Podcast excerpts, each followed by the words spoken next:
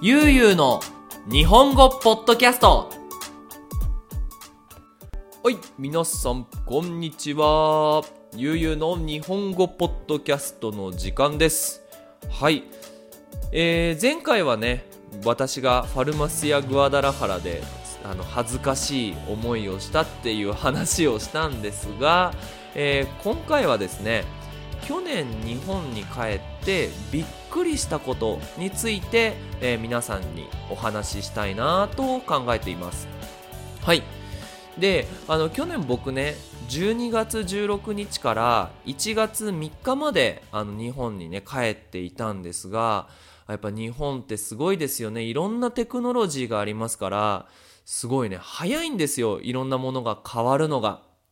であのー、僕の Facebook フォローしてくれている人は一回ねプードっていうサービスについて Facebook でアップロードしたんですけどこれびっくりしましたねこのビデオを見ていない人に説明をするとプードっていうのは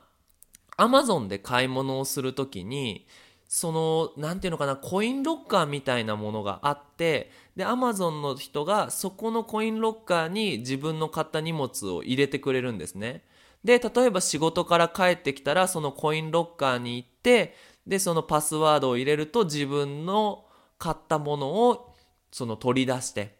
えー、取り出すことができるっていうサービスなんですね。これすごくて、その日本では、その、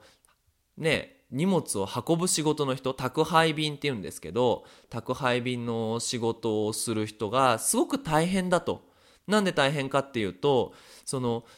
お家に行って荷物を届けに行ったんだけど人がいないと。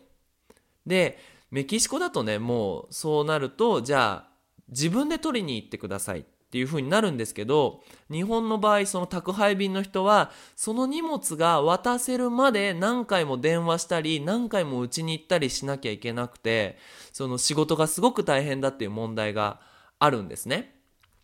で、まあ、その問題を、まあ、良くするために、プードっていうサービスがあるみたいで、あ、すごくいいなと思って。ね、あの別に、その、ね、物を買った人も、うちに届けてほしいのもあるけど、でもそういうコインロッカーがあれば、あのね、帰りにそこに寄って荷物を取り出せば、みんなハッピーじゃないですか。あそういうなんかサービスを考えるのってすごくいいなと思って、あの、アップロードしたんですね。で、まあ、それ以外にも日本って毎年帰ると何か新しいものがあるのがすごいなと思っていて、今回はですね、特にキャッシュレス現金を使わないそのサービスがすごく増えていて、そのびっくりしたんで、まあ皆さんにお話ししたいなと思います。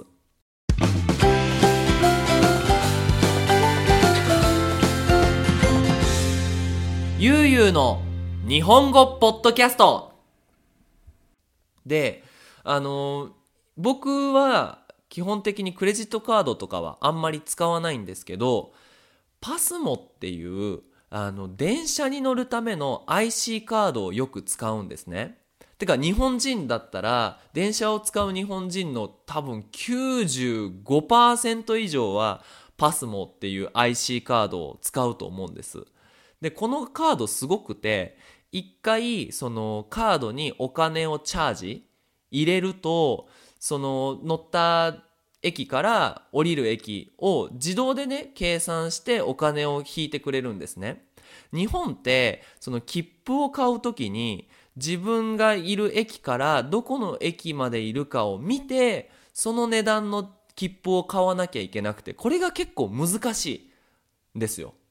それにめんどくさいし。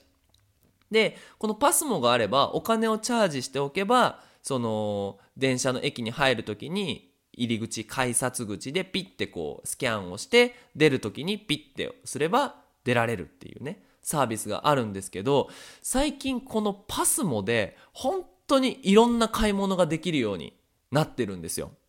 あの、結構ね、僕が大学生の時は、その駅の中のコンビニとか、駅の中の自動販売機、飲み物を買うやつ。あれでそのパスモを使えることができたんですけど、今ね、スーパーでもあのコンビニその駅のコンビニじゃないコンビニでも自動販売機でもこのパスモで払うことができるんですよ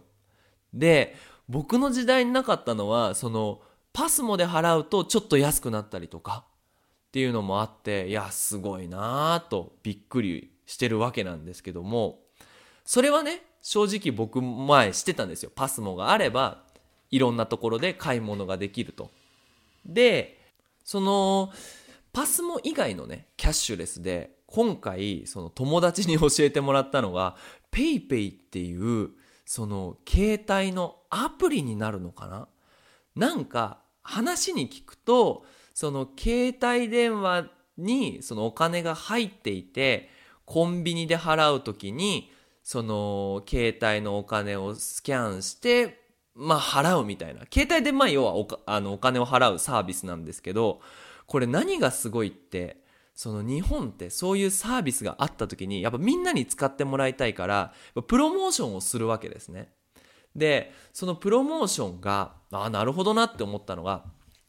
今日本って税金がね税金ってあのスペイン語だと IVA になるのかな？消費税って言って物を買う時に払わなきゃいけない税金が昔は8%だったんですけどあの今年か去年からか10%今年ってわけはないよね。今2020年になったばかりだから。多分2019年から10%に上がったんですよ。